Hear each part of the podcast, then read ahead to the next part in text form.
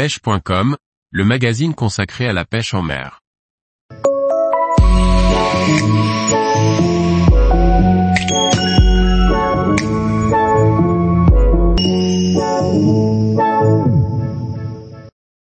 La pêche du calamar rouge en vertical, trouvez les bonnes zones pour réussir vos sessions.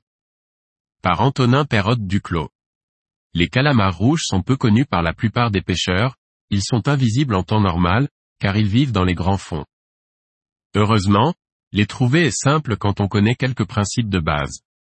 Tout comme dans de nombreuses pêches, trouver des cassures lorsque l'on cherche le calamar rouge est primordial. La principale différence se trouve dans la profondeur et l'étendue de la cassure que l'on doit rechercher. Ces cassures sont identifiables sur les cartes marines assez facilement. Plus ces dernières seront abruptes, plus elles pourront concentrer une grande quantité de calamars. Les fonds rocheux sont évidemment les plus propices, car ils servent de refuge aux petits poissons, proie favorite des calamars rouges. Une cassure idéale débute aux alentours des 100 mètres de profondeur, plonge rapidement et atteint au minimum 200 mètres sur une faible distance.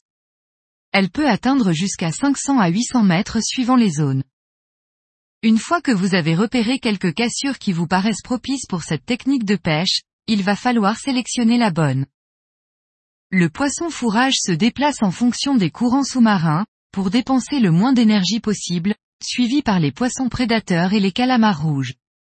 Les organismes poussés par ces courants sont une source de nourriture fiable pour toute la chaîne alimentaire. Quand un courant de profondeur rentre face à une cassure, l'eau et tout ce qu'elle contient est poussé inévitablement vers la surface. C'est un avantage pour nous, puisque les profondeurs de confort à pêcher sont inférieures à 200 mètres. Descendre une ligne dans 400 ou 500 mètres nécessite un équipement particulier. Lorsque le vent et la houle sont dans le même sens, même si les deux sont de faible intensité, l'eau est poussée dans la même direction. Il faudra donc trouver une cassure exposée le plus possible face aux vagues. Même si la profondeur de la cassure que l'on cherche est d'environ 100 mètres minimum, les calamars ne sont pas toujours près du fond. En fonction de la hauteur à laquelle se trouvent les poissons fourrages, les calamars vont évoluer entre le fond et la surface.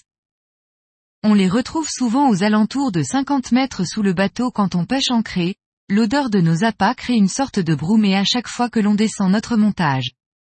Certains montent même jusqu'à la surface si l'on reste longtemps sur une même zone. Il faut toutefois prospecter toutes les profondeurs, dans le but de trouver le banc et de pouvoir gagner en efficacité en sachant où stopper le montage lors de la descente pour déclencher l'attaque.